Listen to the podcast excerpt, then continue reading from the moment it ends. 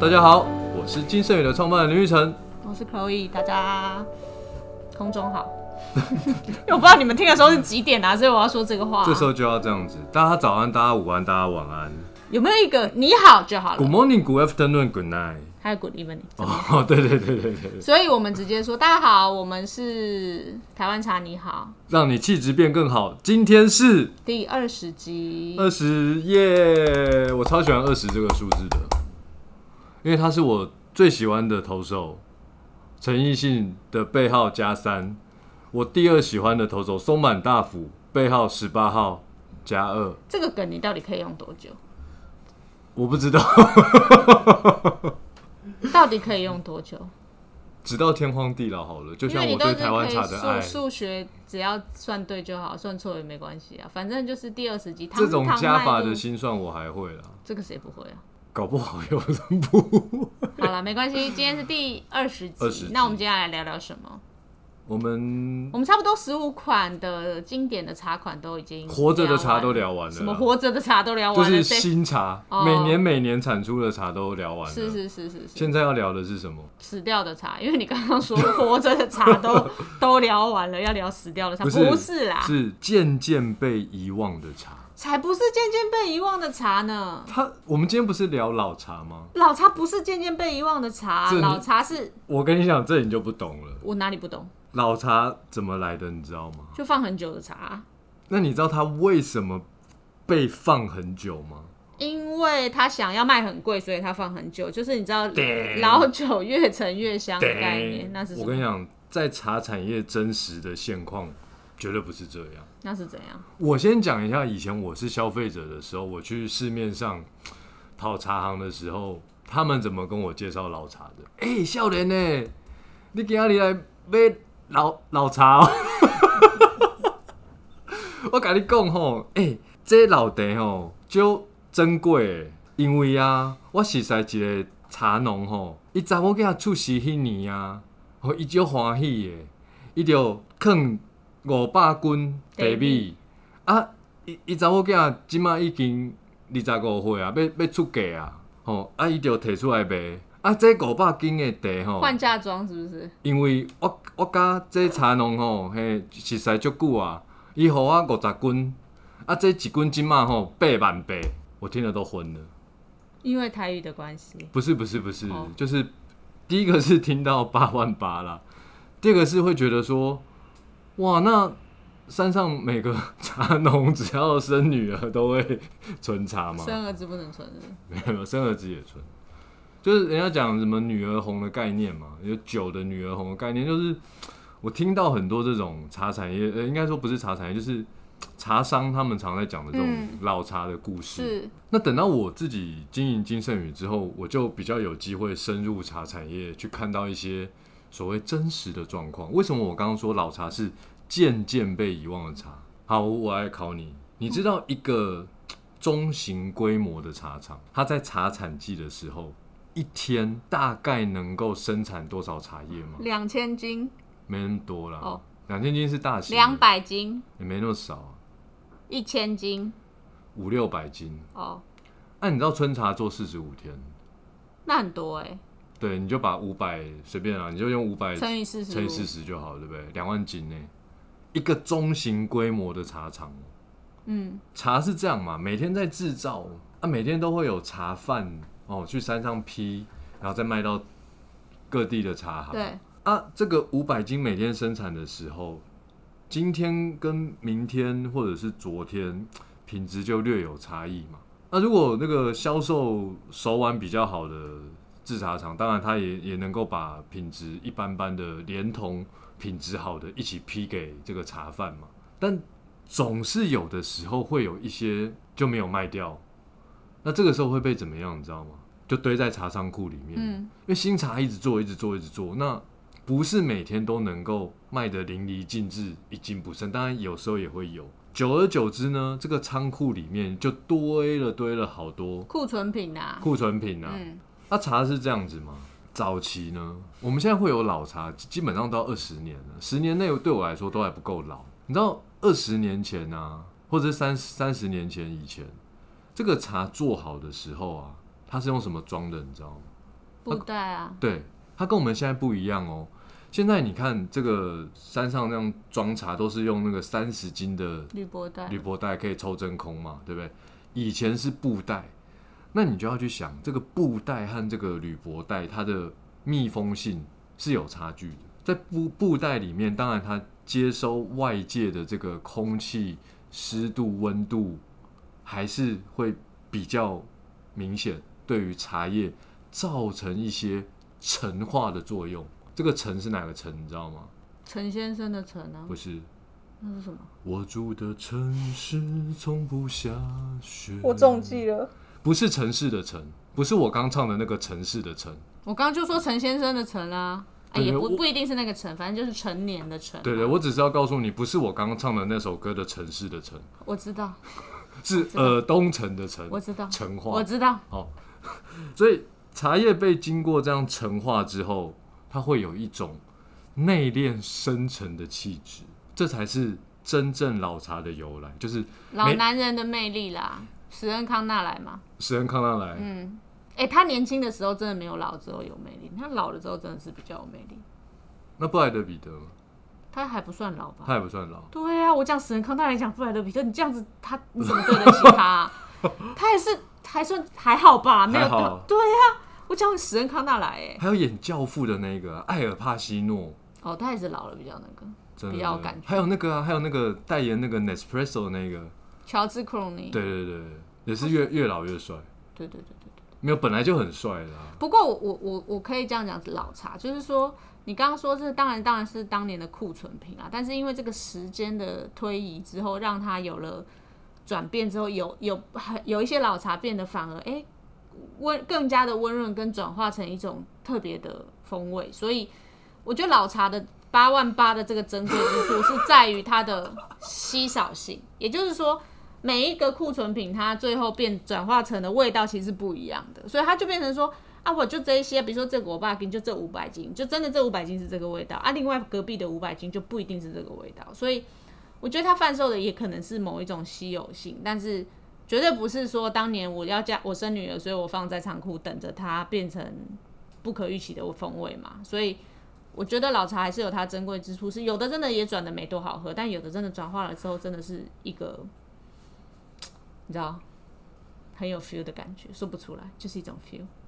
对，老茶，呃，当然我们也不要去呃完全质疑这个呃茶农他生了女儿的那个喜悦， 这还是那不我觉得那不是只就是给他一个故事对，啦，这还是有可能的、哦。对对对对对但是就说我们在品尝老茶的时候，因为其实讲过很多次嘛，就台湾茶的风味到底是怎么样组成的，就是品种、风土、工艺。对但你想想看哦，二三十年前的茶树跟现在的一定不一样。同一个种，当然这个茶树通常十五年、二十年之后我们就会砍掉重新种了对。所以你喝到的老茶，只要是真的超过二十年的茶树，跟现在一定不一样，对土壤一定也不一样啊。就对是同一块茶园，在二十年前是不是有可能土壤比较肥沃？就是会不一样啦。对，那这个制茶技术呢，我就不能说古法是不是一定比较好，就不一定，就不一是定只是不一样。但是它是不一样。嗯对，有可能现在的师傅他的工艺更加的精进了，嗯哦，比以前的制成更加优良。嗯，所以综合起来，你就知道说，你喝老茶的时候，在品种、风土、工艺上面，你喝到的就是跟现在时空完全不同的感觉。但是呢，如果你要能够感受到这种品种、风土、工艺的差别，其实这已经非常细微了，因为基本上老茶的一个基本的基调，它就已经经过岁月陈化了。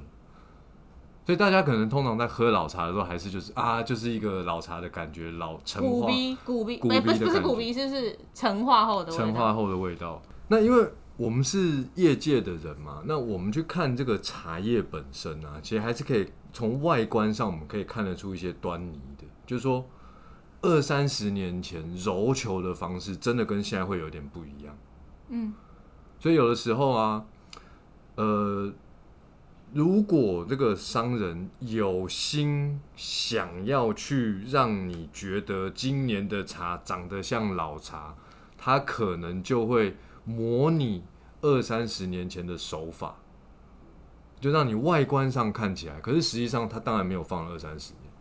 然后市面上还有很多老茶呢，哦，都是烘焙程度非常高的。那这个也是有的时候买老茶的一个陷阱。不会就跟买家具、买仿古或是真的古董一样的道理啊。对对对，但是因为老茶通常价格都不菲，所以我觉得可以这样说啦，就是如果你真的想要追寻老茶这件事情的话，就先摸摸口袋荷包，就是够不够深。那如果真的喝起来觉得喜欢，你要买，真的也是自由新政啊。我就是不许你这样子说。为什么？你如果真的要喝老茶，就来金圣宇买，因为金圣宇的老茶的价格的定价，它没有像一般市面上的老茶用那种稀有性或古董的角度去定的。我觉得倒是我们可的以价格真的超级合理，我们的老茶品质真的是一流，然后价格超级合理的。而且你知道吗？你知道吗？老茶真的很棒。怎么办？我们有两款老藕茶，没关系啊，我觉得你可以先介绍一下金圣宇的两款老茶，喝起来有什么样不同的风味。那是否要选购，就看消费者他喜不喜欢，想要尝试看看的人就可以来选择看看。这个老茶，我刚刚讲，因为大部分的老茶都会经过反复烘焙。你知道为什么大部分的老茶要经过反复烘焙吗？我比如说，你看哦，这三十年前做好这个老茶，诶，大概摆了十年了。嗯，诶，市市面上开始想要喝老茶，这时候茶贩就会去茶厂说：“诶，你有没有一些老茶拿出来？”然后这个老茶在拿出来的时候，大家通常都会做一个动作，叫做烘焙。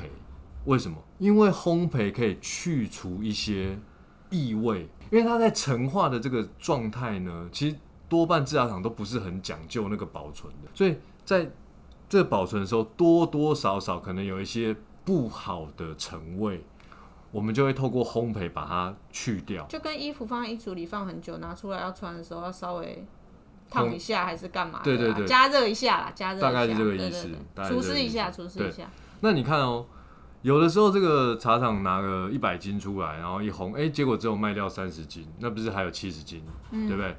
然后又过了几年啊，老茶又开始兴盛了，这七十斤又在烘，所以它其实反反复复烘过很多次。所以金圣宇有一款反复烘焙的老茶，它叫做窖藏铁观音。嗯，我觉得应该要这样说，就是说你在储存的过程中，也许你不一定说，哎、中间十年有拿出来说要卖，呃，可能是茶就是茶农，哎、假跨买这个茶变成什么味道，对不对？喝喝看，稍微烘一下。乖，这个都是美丽的想象。他不卖的时候啊，他绝对不会拿来烘的。没有人想要多做事。哎、烘茶也本身是一件很累的事情，你懂吗？哦，我讲的都是茶产业真实的，但是你讲的是一个消费者的想象，这个我也接受。但事实上，不卖的时候是绝对不会拿出来烘的。哦，所以我们卖的这个反复烘焙的老茶窖藏铁观音，它就是反复烘焙的，而且它最特别的地方是什么？你知道吗？铁观音这个窖藏铁观音，它是用铁观音茶树品种搭配铁观音制法的老茶。现在你在市面上要买到纯铁观音茶树做成的铁观音，几乎买不到了。所以当你喝这款茶的时候，你就可以感受到几十年前这个铁观音茶树的那个感觉。哦我就说穿越剧了啊，穿越剧啊，就是喝下去就有一种我现在哼什么我在古代之类的那种感觉，啊，怎么了？这里是哪里？哦，大概是这种心情吧。就是一喝下去就身上就是唐装了，你知道吗？有那么远吗？对对对，你又不是小叮当，时空机，那叫什么时空机吗？时空机就一喝就好像任意门打开，来到了没有任意门是没有时空，哦任意任意门门没有只时有空地方，哦，真的、哦，只是时光机才有做那个到那抽屉里面打开那个时光机才可以回到过去或到未来这样子。那这时候就必须要唱啦。什么？如果你有机器猫，我要叫它小叮当。我跟你讲，现在已经不叫小叮当，现在叫哆啦 A 梦。那现在怎么唱？我不知道，但是现在真的不叫小叮 当哦哦，你有懂暴露了你的年龄。现在小孩都叫他哆啦 A 梦。是是是，我心情永远刚满十八岁。然后你知道他的女朋友现在不叫做怡静，叫做静香吗？小时候就有翻静香啊，哦，那你知道阿福变成小夫，小夫小夫，这我不知小道夫。那既然呢？胖虎啊，哦，他们都改， 也其实他们就是比较贴近那个日文的发音的名字啦，哦因为哆啦 A 梦是日文发音直接直译过来的嘛，这样子。了解，对对对对，所以我们不要轻易的暴露自己的年龄。总之，我们喝了窖藏铁观音，就有一种，哎，我品尝到当年铁观音茶树的这个风味，然后就是有一种穿越到那个时候的感觉。所以这是老茶给我们一个珍贵之处啦。对对对，嗯然后再来另外一款是什么？另外一款呢，真的真的真的超级珍贵。这个以前我还是消费者的时候，在市面上啊，只要有这种茶，都是一斤三五万在喊的。为什么？因为它是几十年来完全没有复赔过的。你要知道，完全没有复赔过，就代表它在陈化的过程中，保存状态是非常好的。它的陈化是没有让它受伤的，没有让它产生异味的。所以，我们有一款较长老冻顶，就真的几十年还没有复培过。这款，呃，也是我超级喜欢的茶。那它就是两种风味不太一样的老茶，除了茶树品种或者是产地不一样这种不一样之外，它一个是有反复烘焙，一个是完全没有复焙过嘛，所以它味道是截然不同的。你可以说教堂铁观音就是经这些年，它有不断的微整。教堂老洞顶就是一个人，就是到老年的时候，他都没有经过任何的微整。哦，对对，大概可以是用这样来有吗？反正我觉得它味道真的是完全不一样，是两种老茶的风味啦。这样子，我其实我个人喜好都是，我真的很喜欢教堂老冻顶，因为教堂试货。因为教堂铁观音喝起来，就是你知道味觉没那么敏锐的人，就会觉得说啊，跟那个烘焙很重的茶没有什么没什么喝不一样出。来什么对差异。我我老实说，那但是教堂老冻你是真的你没有喝过这样子的茶，它的茶汤色就是介于轻烘焙的茶跟老茶就深色中间那种。有点比较深的黄色，但是它喝起来的风味就是外表拱哎，就是很好，喝起来就通体舒畅，有一种那种然后练功功力增加一甲子的那种感觉。我形容是不是有点夸张？ 不会，我觉得你形容的非常好，因为我第一次喝到这个教场老洞顶的时候，你知道我的整个画面是什么 吗？我不知道，我好像回到了三四十年前的洞顶。你有去过现在的洞顶吗？有啊，经过了，经过。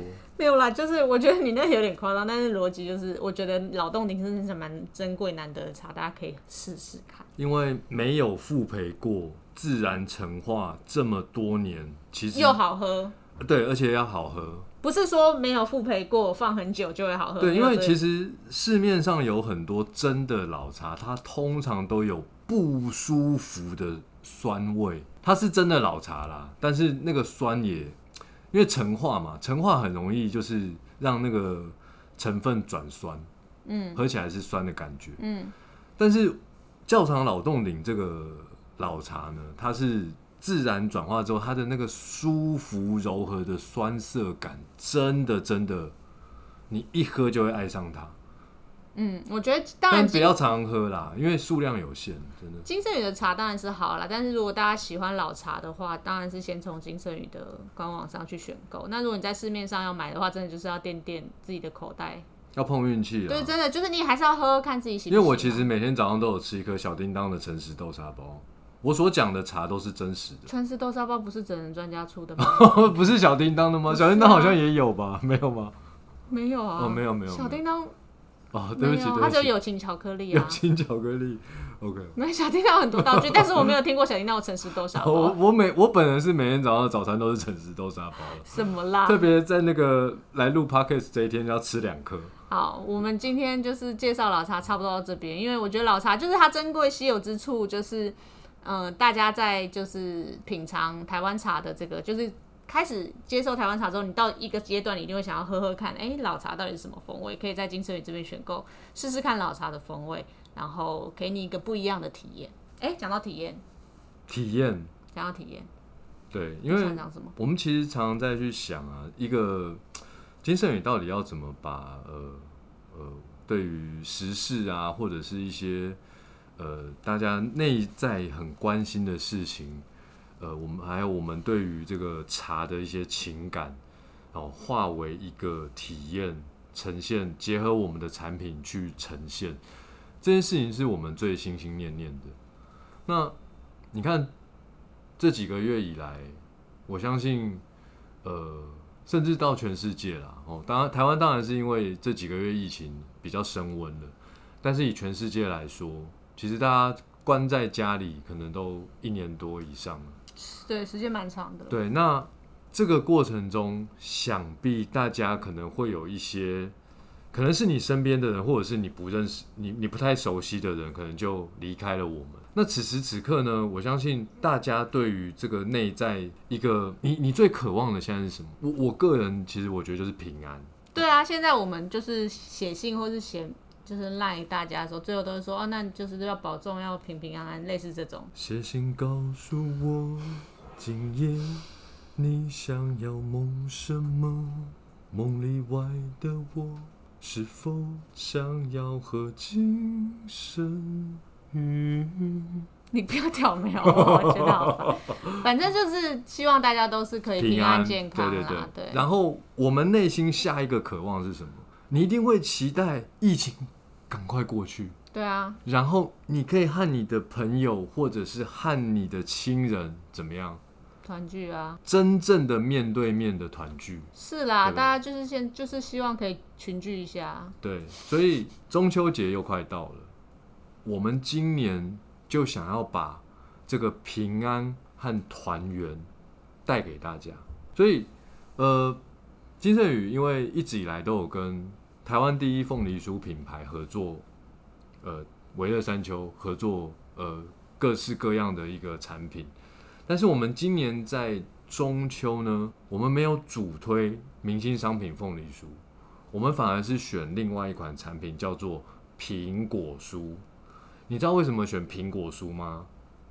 五个字，五个字我就不知道了，那几个字你知道？四个字啊，四个字？平平安安啊。不不不不，平平安安只有平安。五个字是苹果是圆， 好啦，就是平安和团圆。哦，所以我希望透过这个苹果酥，传递这个祝福。传递这个祝福，叫平安团圆。是啊，这是大家现在心中的想望，没有错。对，当然还有其他金圣宇的其实我觉得各式有的另外一个想望是说，诶、维乐山丘大家很知名，大家都知道，他就是远道而来的客人，他到他的门市都可以奉茶嘛，他就会奉茶热情的款待你。那之前金圣宇跟维乐山丘的合作也是，到金圣宇的永康门市也是会有款待的三款台湾茶跟凤梨酥。那因为这些疫情的关系，这现在的奉茶都是暂停的，不管是金圣宇或者是维乐山丘。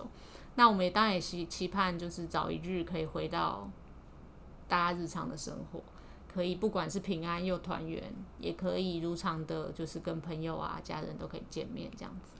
对，而且这个苹果酥它很厉害哦，因为你知道，五月三丘其实在前几年他们进行了一个全球果实计划，它其实就是用世界上各地的水果来用他们独门精湛的工艺去制作出糕点。我知道这个苹果酥里的苹果是青森，日本青来森自日的本红玉青森苹果这样子。对，对啊，所以它是空运来台，我不知道对是不是空运嗯啦，反正就是是日本亲生的红玉苹果，它特别适合做成这样的糕饼，让它呈现苹果酸酸甜甜的滋味，也可以呈现这个平安团圆的寓意。那、你们知道，你知道它还有一个很厉害的，来自东南亚国家的一种水果。有啊，我之前吃过就榴莲啊，对，他有做榴莲蛋卷，还有做那个蛋糕卷。蛋糕卷、冰心蛋卷，蛋冰心蛋糕卷就是对是冷冻的，然后它中间有榴莲果泥。那个必须榴莲爱好者才有办法接受，对你只要吃下去，你就是个榴莲人。你有可能去两个地方：什么？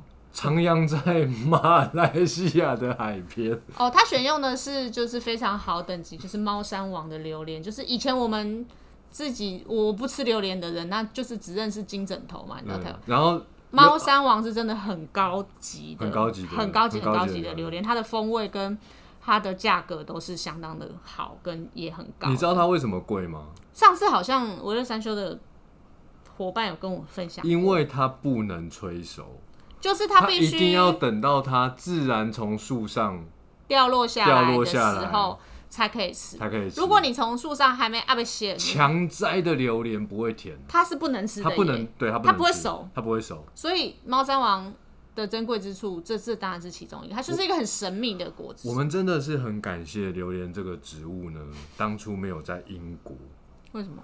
不然牛顿啊， 应该就被打死 了。讲到苹果嘛，我就想到牛顿。哦，那牛顿发明了什么？你发现了什么定律？你记得吗？一定不是相对论， 废话。因为相对论是爱因斯坦，那请问一下，他被苹果打中的时候，他发现了什么？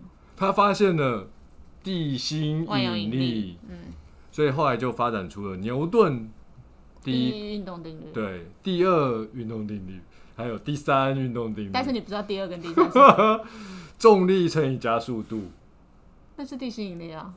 这是第一啊。对啊，第二是什么？你知道吗？ 重力反作用力啊，那第不是三吗？不是吗？不是吗？是吧？是吧？是吧？